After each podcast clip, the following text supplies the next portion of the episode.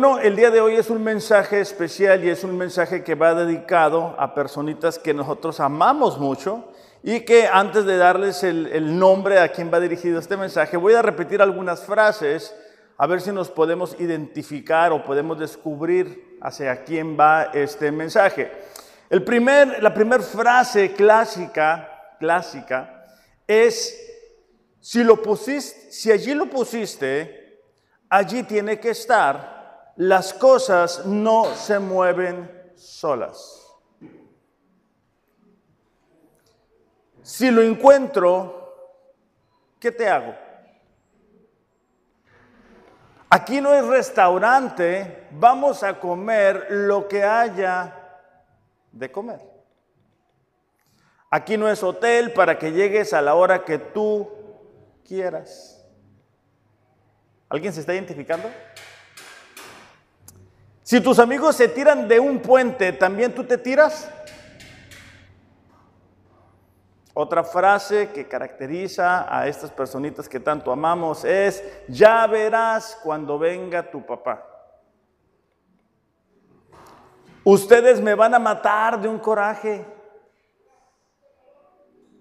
Yo no sé qué van a hacer cuando yo me muera. Cuando tengas tus propios hijos, me vas a entender.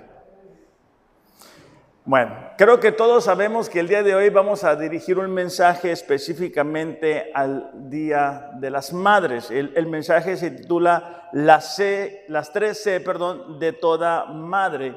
Y bueno, vamos a estar estudiando algunas características de la mamá, pero antes de eso me gustaría que se pusieran de pie nuestras mamás y poderles dar un fuerte aplauso en reconocimiento a todo lo que hacen por nosotros. Así que se ponen de pie y les vamos a dar un aplauso para ellas, por favor.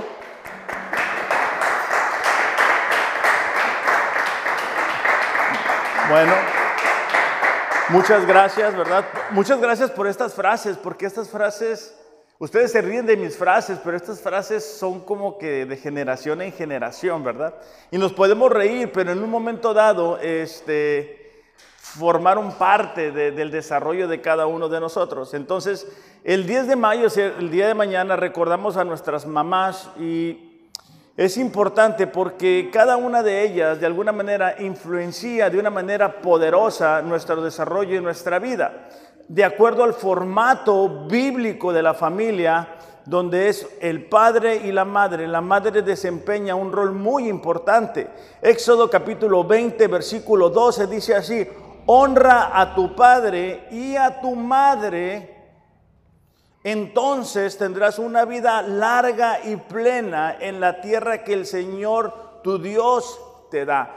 Muchas veces pasamos por alto y, bueno, los padres sí, pero también la madre, el, honrar a la madre, el respetarla, el obedecerla, el, el, ser cuidadosos en las actitudes que tenemos hacia ella, nos promete una larga vida. Esto está en los primeros, en los mandamientos que Dios le dio a su pueblo Israel. De hecho, en Proverbios capítulo 1, versículo 8, este, dice así, Hijo mío, dice, presta atención cuando tu padre te corrige. No descuides la instrucción de tu madre. La instrucción, esa palabra era la, palabra que se utilizaba para la ley de Dios, el mandamiento y la enseñanza. Y eso era porque mm, Dios le había dicho a los padres que enseñaran a sus hijos la palabra de Dios, que esa era la manera de educarles, de formarles entonces aquí nos está diciendo que no debemos de descuidar la instrucción de una madre. Muchas de las frases que leímos ahorita tienen un significado profundo, ¿verdad?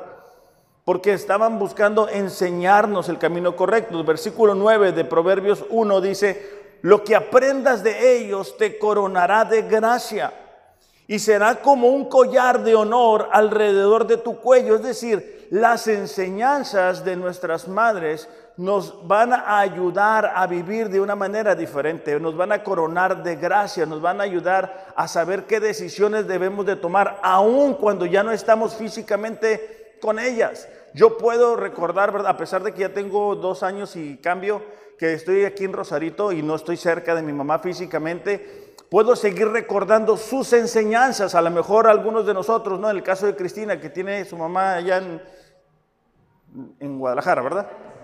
En, Jalisco, allá. Eh, bueno, las enseñanzas les van acompañando. Un ejemplo eh, de, la gran influencia que ejerce la enseñanza, el ejemplo de la madre, le encontramos en la vida de Timoteo. Timoteo es el discípulo ah, de Pablo, ¿no? Y la mayoría de nosotros nos identificamos con Timoteo como el discípulo de Pablo. Pero vamos a leer juntos 2 de Timoteo capítulo 1 versículos 3 y 5. Dice así, Pablo está hablando, está escribiendo esta carta, recordemos que la segunda carta es un poquito más eh, personal hacia Pablo, hacia Timoteo, perdón, dice, Timoteo dice, doy gracias a Dios por ti al mismo Dios que sirvo con la conciencia limpia, tal como lo hicieron mis antepasados. Día y noche, dice, te recuerdo constantemente en mis oraciones. Me acuerdo de tu fe sincera, pues tú tienes la misma fe, pues tú tienes la misma fe de la que primero estuvieron llenas tu abuela Loida y tu madre Eunice y sé, dice, que esa fe sigue firme en ti. Es decir, Pablo había encontrado un terreno fértil en el corazón de Timoteo gracias a la labor de su madre Eunice. Para Pablo fue sencillo, fue más fácil poder trabajar en, la vida de este discípulo gracias a la labor que la madre había realizado. Y Eunice pudo hacer esta labor por la labor que había hecho en ella su madre Loida. Entonces nos damos cuenta cómo en, un contexto bíblico, en una familia de acuerdo a la palabra de Dios, cuán grande influencia ejerce la madre en la vida de sus hijos. Con frecuencia escuchamos decir a, a, las mujeres, ¿verdad? Bueno, yo no trabajo, yo soy ama de casa, como si eso no tuviera valor. Pero nos damos cuenta que el valor que Dios le da a la enseñanza, al ejemplo de la madre, muchas veces nos supera a nosotros, supera nuestro entendimiento. Entonces, es importante que podamos siempre recordar que debemos honrarlas, no únicamente el día de mañana o no únicamente el día de hoy, sino constantemente estar recordando lo que nuestras madres han depositado en nuestro corazón.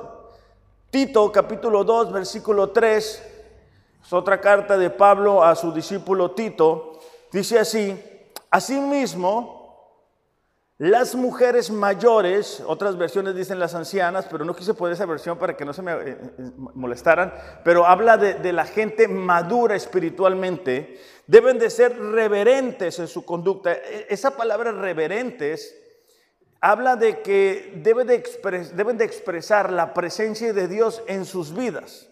¿Okay? Dice, deben de ser reverentes en su conducta, no calumniadoras ni esclavas del mucho vino que enseñen lo bueno. Esta, palabra, esta frase, enseñar lo bueno, habla más que un eh, mandamiento expresado a través de las palabras, sino habla del mismo ejemplo. Entonces Pablo le estaba diciendo a Tito cómo las mujeres maduras dentro de la iglesia deberían de expresar con su conducta su, eh, devoción hacia Dios. No era únicamente palabras, sino que con su ejemplo deberían de enseñar lo bueno. ¿A quiénes? Para que puedan instruir a las jóvenes a que amen a sus maridos. Otra vez nos damos cuenta de cuán importante es desde la perspectiva de Dios un matrimonio bíblico. ¿Por qué? Porque la mujer madura, la esposa, le enseña a su hija cómo debe de ser una buena esposa, no únicamente con las enseñanzas eh, de sus palabras, sino con el mismo ejemplo a que amen a sus hijos, a que sean prudentes, puras, hacendoses en el hogar, amables, sujetas a sus maridos, para que la palabra de Dios no sea blasfemada. ¿Qué está diciendo? Pablo está diciéndole a Tito, ¿sabes qué? El ejemplo de una madre habla más que mil palabras.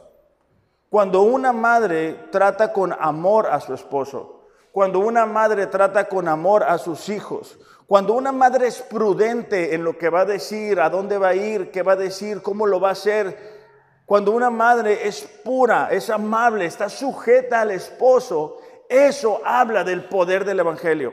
Eso habla de una vida transformada. Eso habla de lo que Dios hace en el corazón de una mujer. Entonces, nos damos cuenta de que sí tiene mucha influencia el rol de la mujer, de la madre en la vida de la gente, de su familia y de las personas que le conocen.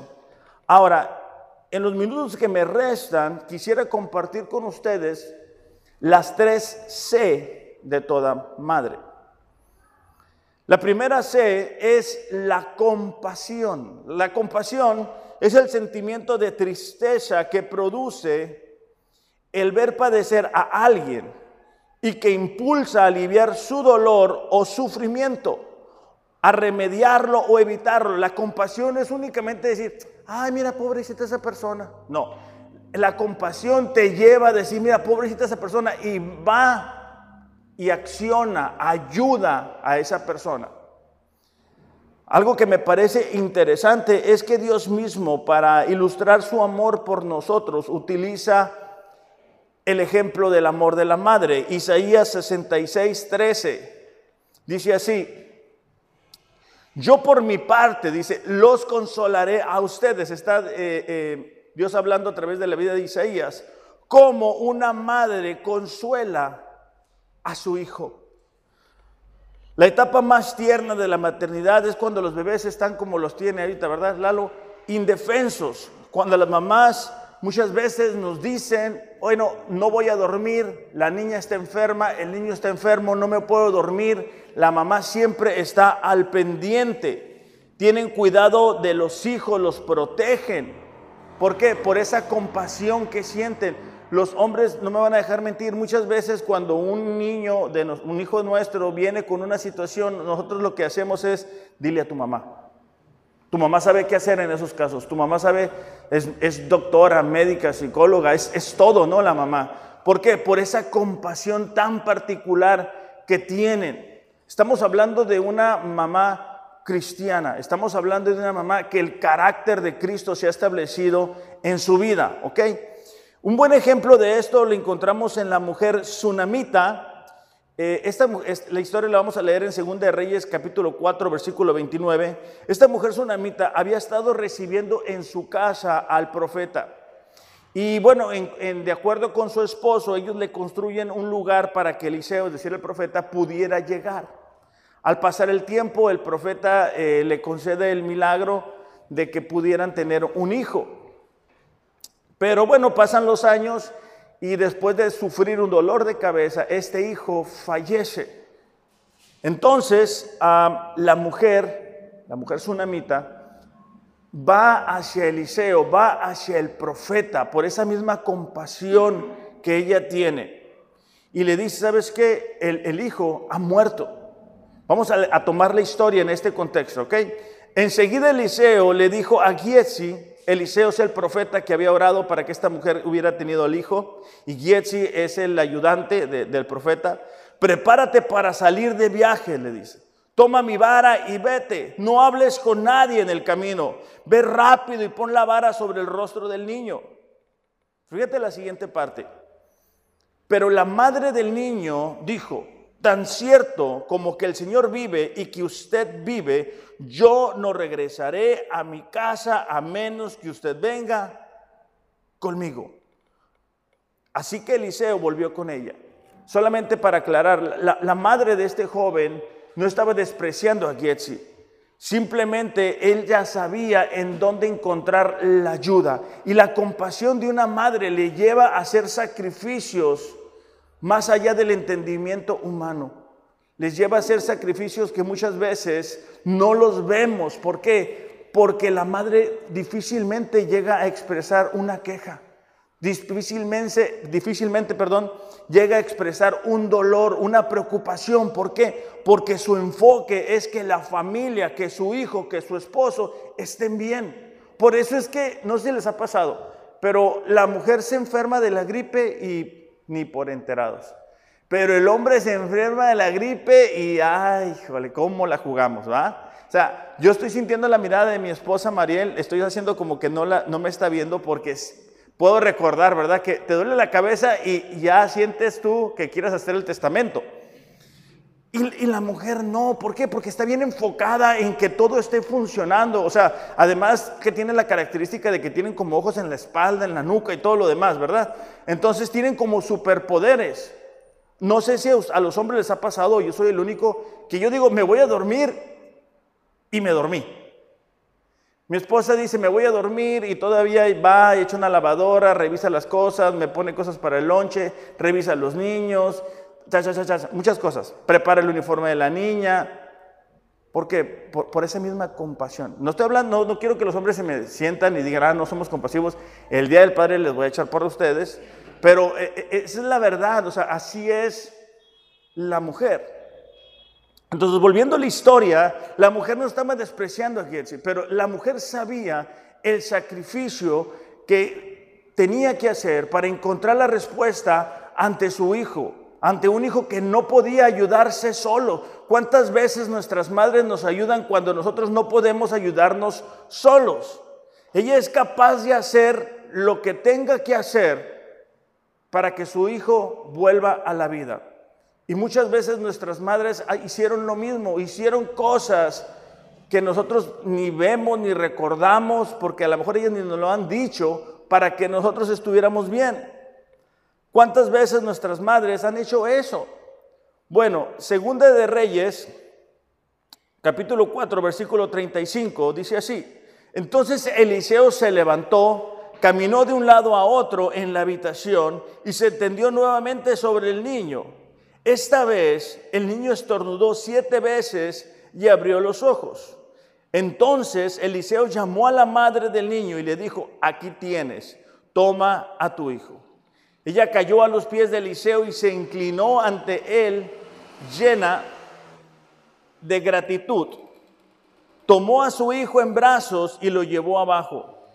Entonces nos damos cuenta que e, esta mujer, esta madre tsunamita, consiguió lo que estaba buscando, consiguió que Eliseo fuera, orara por su hijo y éste volviera a vivir. Y eso nos habla de lo efectivo que es la compasión en la vida de una madre.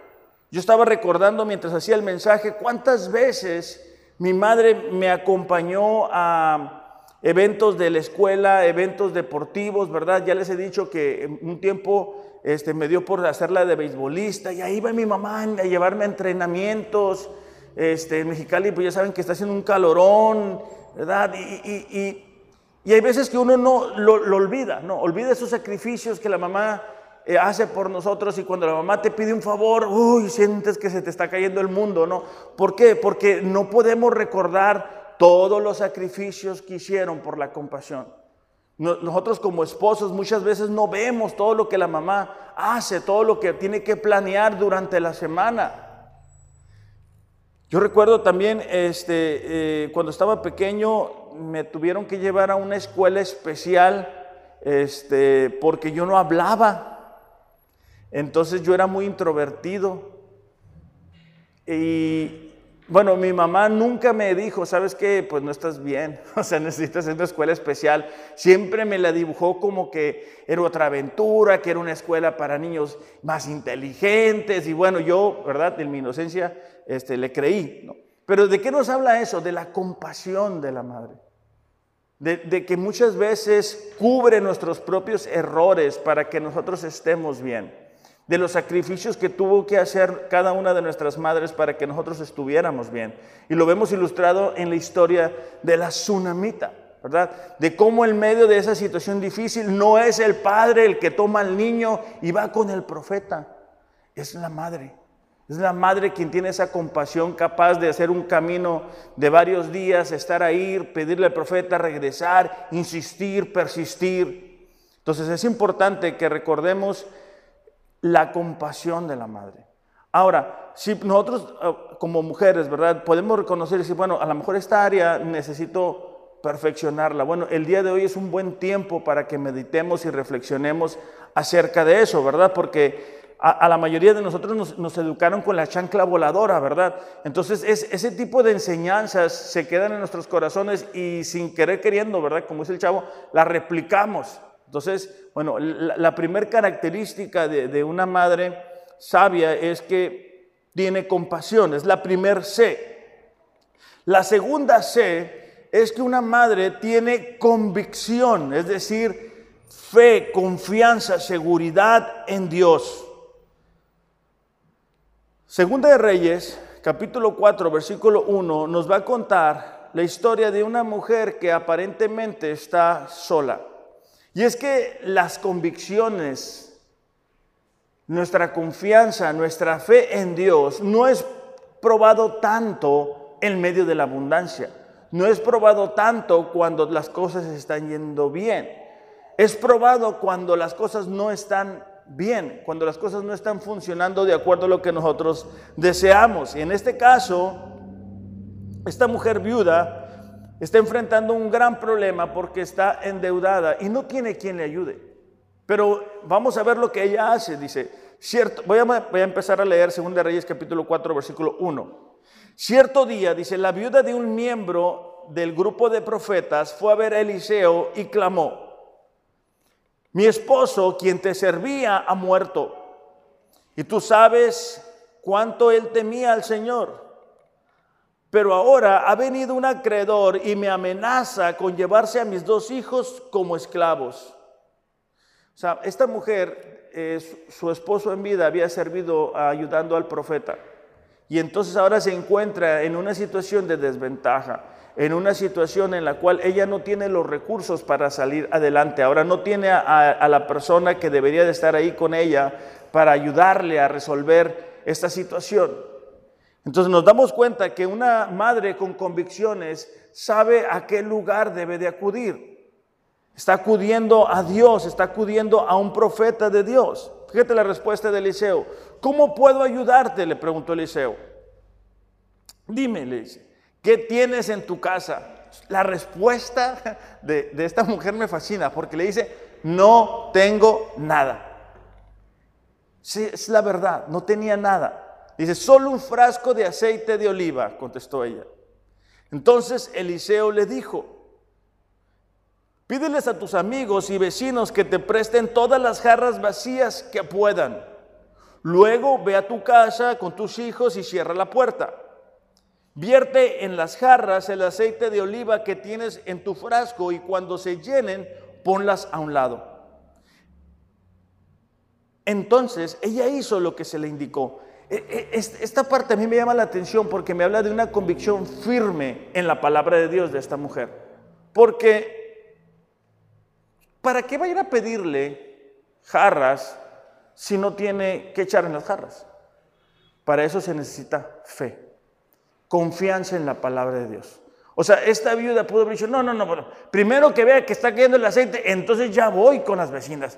O sea, imagínate que con la vecina, ah, ¿sabes que me puedes prestar unas jarras? ¿Para qué? Ah, es que va, va a suceder un milagro en mi vida. Va a empezar a ver aceite. Está medio... Esa es la fe, esa es la convicción de una madre, que ve las cosas que todavía no se vuelven realidad. De hecho, la palabra dice, ¿verdad? La fe es la certeza de lo que se espera, la convicción de lo que no se ve, lo que no podemos ver físicamente. Y sin fe es imposible agradar a Dios. ¿Por qué? Porque todo aquel que se acerca a Dios debe creer que Él existe y que galardona o recompensa a quienes le buscan. Entonces, esta mujer estaba diciendo, ¿sabes que Yo tengo que creer que, que Dios existe. Yo tengo que creer que Dios me va a recompensar porque le estoy buscando el medio de esta situación.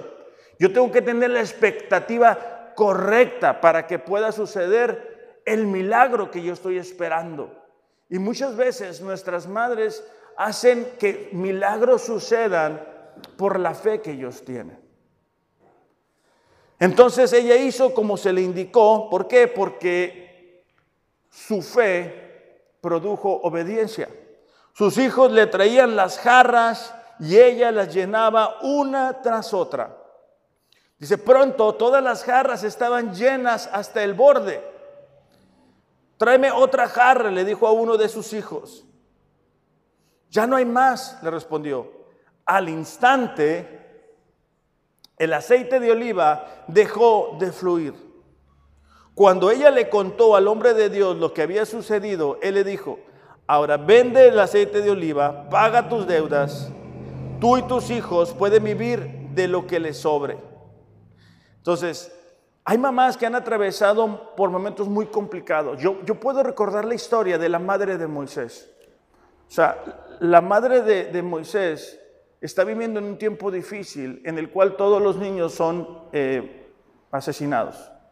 Y ella tiene la fe suficiente para poner al bebé en una canasta, preparar la canasta y ver qué es lo que Dios hace con eso. Puedo recordar la historia también de Ana.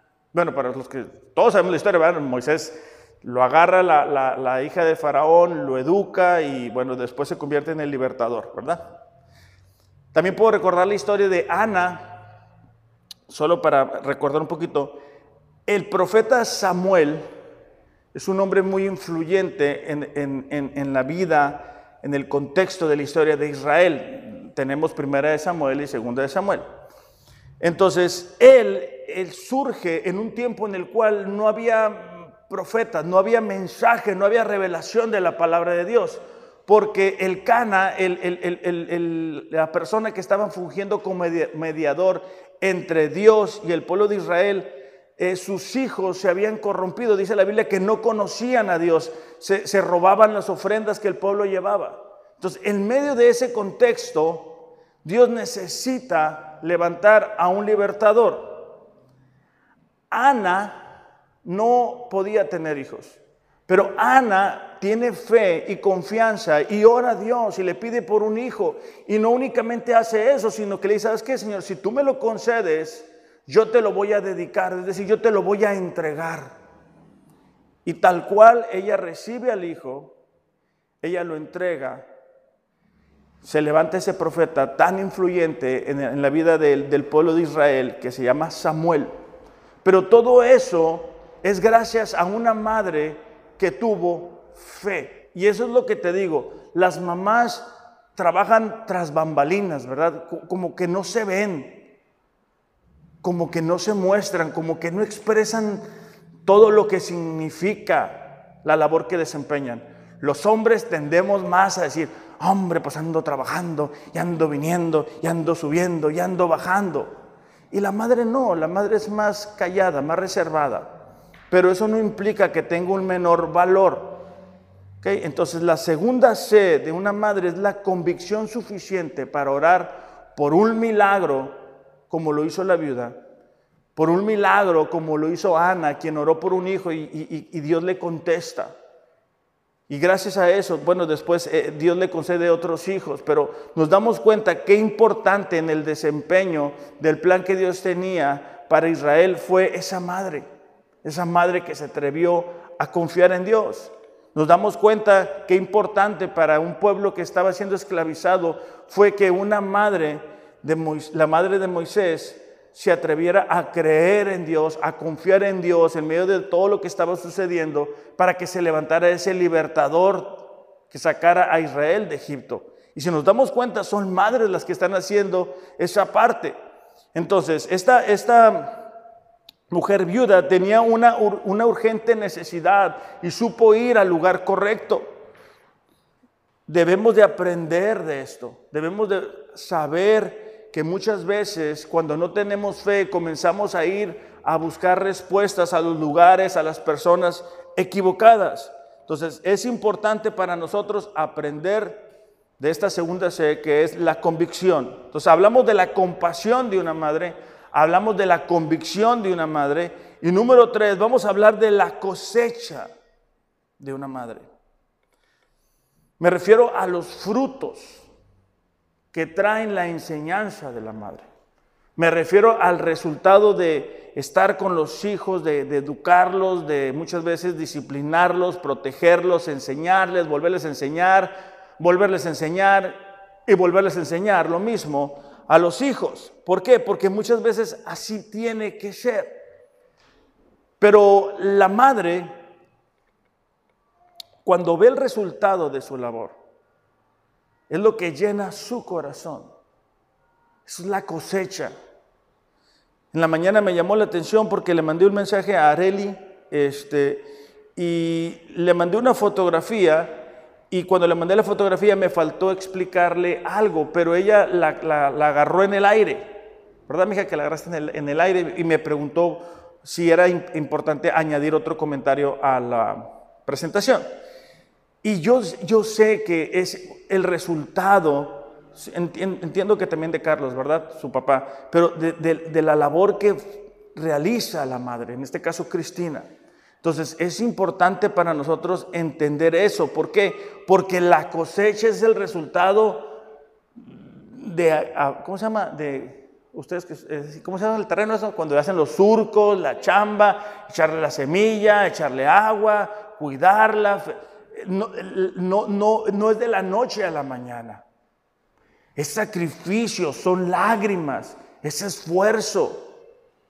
Muchas veces es heridas que producen. Yo me puedo recordar cuando mi mamá oraba por mí ya siendo cristiana y yo, eh, pues por otro lado, ¿verdad? A, nada que ver con Dios. Pero el sacrificio, la perseverancia, la, la oración, el, el buscar a Dios, bueno, le permitió ahora, no digo que sea el mejor hijo del mundo, pero nada que ver a cómo estaba antes, ¿no? Entonces, vamos a ver la historia eh, de la alimentación de 5 mil personas. Esto se registra en el Evangelio de Juan y la mayoría de nosotros tenemos en cuenta el milagro o la alimentación de los 5 mil de un niño, ¿verdad? Que lleva su lonche, pero vamos a ver que aún en esa historia la mano de una madre es parte Dice Juan capítulo 6, versículo 8 y 9, dice, entonces habló Andrés, el hermano de Simón Pedro. Aquí hay un muchachito que tiene cinco panes de cebada y dos pescados. ¿Por qué está diciendo esto? Porque Jesús dice, bueno, ¿y de dónde vamos a sacar comida para alimentar a todos estos? Pero la Biblia dice que Jesús lo dijo para probarlo, él ya sabía lo que debía hacer. Entonces esta es la respuesta a la pregunta de Jesús. Y dice, bueno, pues aquí hay hay un muchacho que trae cinco panes de cebada y dos pescados. Pero ¿de qué sirven ante esta enorme multitud? Bueno, de mucho. Porque gracias a eso, gracias a los cinco panes y a los dos pescados, es que Jesús puede alimentar a cinco mil. Pero la madre es una mujer previsora, es una mujer que le enseña a su hijo a compartir, es una madre que le enseña a levantar la mano, ¿verdad? A lo mejor cuando, ¿quién trae? No creo que en medio de los cinco mil hubiera sido el único que traía algo que comer, pero sí fue el único que levantó la mano. Sí fue el único que dijo, yo voy a compartir, pues a lo mejor no es mucho, somos cinco mil, imagínate cinco mil. Él pudo haber dicho, no, mejor me lo como yo y, ¿cómo dice el dicho? Panza llena, corazón contento. Pero él dijo, no, aquí están, yo yo lo pongo delante de Dios, yo lo pongo delante de Jesús para que a ver qué hace con él. Entonces, no vemos muestras tampoco, ¿verdad?, de que el joven hubiera sido un protagonista y hubiera dicho, no, no se preocupen, yo voy a solucionar esta situación, son cinco mil, aquí traigo cinco panes, háganse un lado porque voy a hacer un milagro. No, vemos que él lo rinde delante de Dios. Y todo esto es enseñanza de la madre. La madre es la que le pone el, el lonche. Juan capítulo 6, versículo 11. Luego Jesús tomó los panes, o sea, del muchachito, dio gracias a Dios y los distribuyó entre la gente. Después, dice, hizo lo mismo con los pecados, los pescados del muchachito. Y todos comieron cuanto quisieron. O sea, hubo para, para que se llenaran, ¿verdad? Para aquellos que son buenos de, para alimentarse. Entonces dice, ellos juntaron las obras y llenaron 12 canastos con los restos que la multitud había dejado después de comer de los cinco panes de cebada. Entonces nos damos cuenta que después de tener compasión, después de tener convicción, viene la cosecha. Y le voy a pedir a quien me vaya a apoyar, por favor. Estamos viviendo en tiempos difíciles tiempos complicados donde cada persona mm, de alguna manera está únicamente preocupada por su bienestar, por, lo que quiere, por las metas que quiere alcanzar. Y yo creo que es bueno en cierta medida el, tener metas y deseos y sueños y está bien.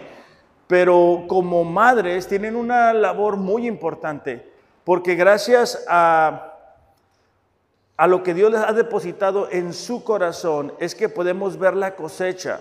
Sea, yo me pongo a pensar, en mi caso, si no hubieran sido las oraciones de mi madre, yo no hubiera, yo no hubiera rendido mi vida a Dios. Si no hubiera sido ella la que constantemente me hubiera expresado el amor de Cristo por mi vida, yo no hubiera conocido a Dios. Y así cada uno de nosotros puede recordar, ¿verdad?, algunas enseñanzas, algunas cosas que la madre ha depositado en nuestro corazón. Entonces, e, el día de hoy, el, propósito que yo tengo es que si alguna de nuestras madres se siente desanimada y dice, bueno, pues yo nada más soy mamá de casa. No, es que tu labor es muy importante, tu, labor es fundamental en el desarrollo del hogar.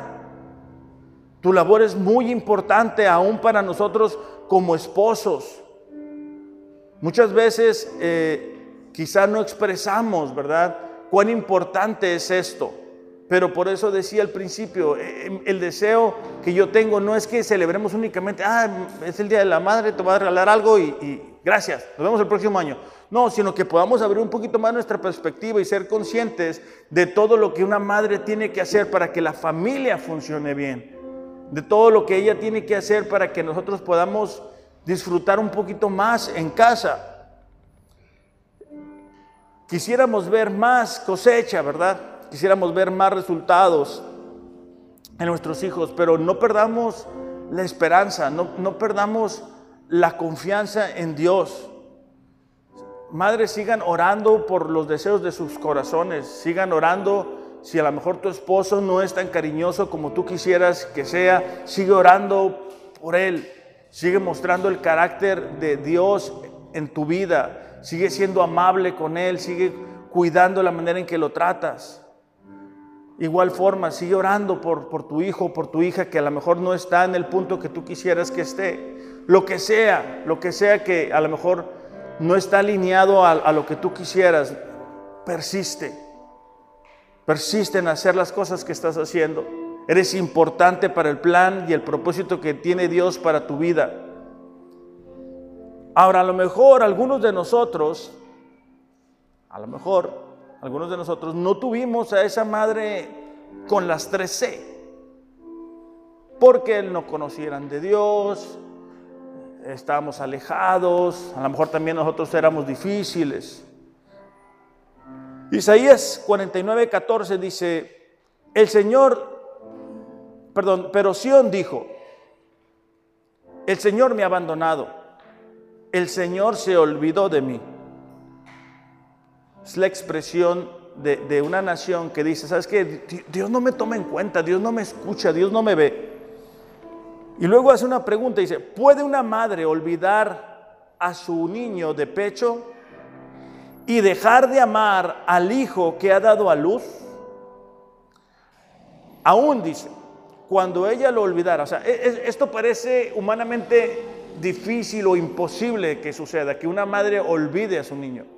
Pero dice, aún dice, cuando ella lo olvidara, yo no te olvidaré. Grabada te llevo en las palmas de mis manos. Tus muros siempre los tengo presentes. Tus constructores se apresuran de ti. Perdón, tus, tus constructores se apresuran. De ti se apartan tus destructores y los que te asolaron. Básicamente lo que Dios estaba diciendo es, ¿sabes qué? Es, muy difícil que una madre se olvide de su niño, pero aún si eso llegara a suceder, yo quiero que sepas que yo no me he olvidado de ti. A lo mejor has sentido que no estoy tan presente en tu vida, dice Dios, pero te, te estoy restaurando. Los constructores van a estar trabajando en tu vida. Y eso es lo que nosotros tenemos que recordar, porque ciertamente estamos honrando eh, lo que las mamás hacen en nuestras vidas. Pero si por alguna razón quizá tu mamá no fue como lo que acabamos de describir, hoy es un buen día para que tú puedas perdonarla. Hoy es un buen día para que no permitas que esa herida que a lo mejor sin desearlo, sin quererlo, provocó en tu corazón, no sigas haciendo sangrar más tu corazón. ¿Por qué no oramos y vamos a, a terminar este tiempo? Padre, te damos gracias en esta mañana. Señor, gracias por el regalo de las madres. Gracias por ponerlas en nuestras vidas, por darles la compasión para ayudarnos cuando nosotros fuimos y somos indefensos. Gracias Señor por la convicción en sus vidas que les permite abrazar, superar obstáculos que la vida les presenta, Señor. Y también gracias, Padre, por la cosecha que tú les permites alcanzar. Yo te pido por cada una de las madres que está aquí en este lugar y las que nos ven a través de las redes, Señor, que tú seas con ellas. Que ellas puedan creer que son importantes, que son amadas, que son aceptadas en ti, Señor. Que la función que ellas han desempeñado en nuestras vidas, tarde que temprano, traerá un fruto, Dios. Pido que hables a sus corazones y si quizá hay algo que pudieran mejorar, Padre, que tu Espíritu Santo les guíe a hacerlo. Confiadas en que tú, Señor, les vas a, a, fortalecer para llevar a cabo esta obra. También te pido, Señor, por aquellas personas que quizá no tuvieron una madre cristiana, una madre ejemplar, y que por lo mismo hay heridas en sus corazones que no han sanado Padre, en el nombre de Jesús te pedimos que tú les ayudes a perdonar a quien les ha herido. A confiar, Señor, que si quizá no tuvieron una madre como la que hemos descrito, te tienen a ti. Y que tú serás quien les consuele, tú serás quien les anime, tú serás quien les fortalezca, Padre. Te pedimos, Señor, que tú nos permitas irnos a casa con esta plena seguridad de que las mamás que has puesto a nuestro alrededor son un regalo y que debemos de honrarlas, cuidarlas y protegerlas. En el nombre de Jesús. Amén. Iglesia, eh, que tengan un excelente, excelente domingo. No deseo entretenerlas para nada porque me imagino que sus esposos amados les van a querer expresar su cariño con un abrazo, con un beso. Nos vemos el próximo domingo. Que tengan un excelente, excelente día. Los amo, pero Dios les ama más. Gracias.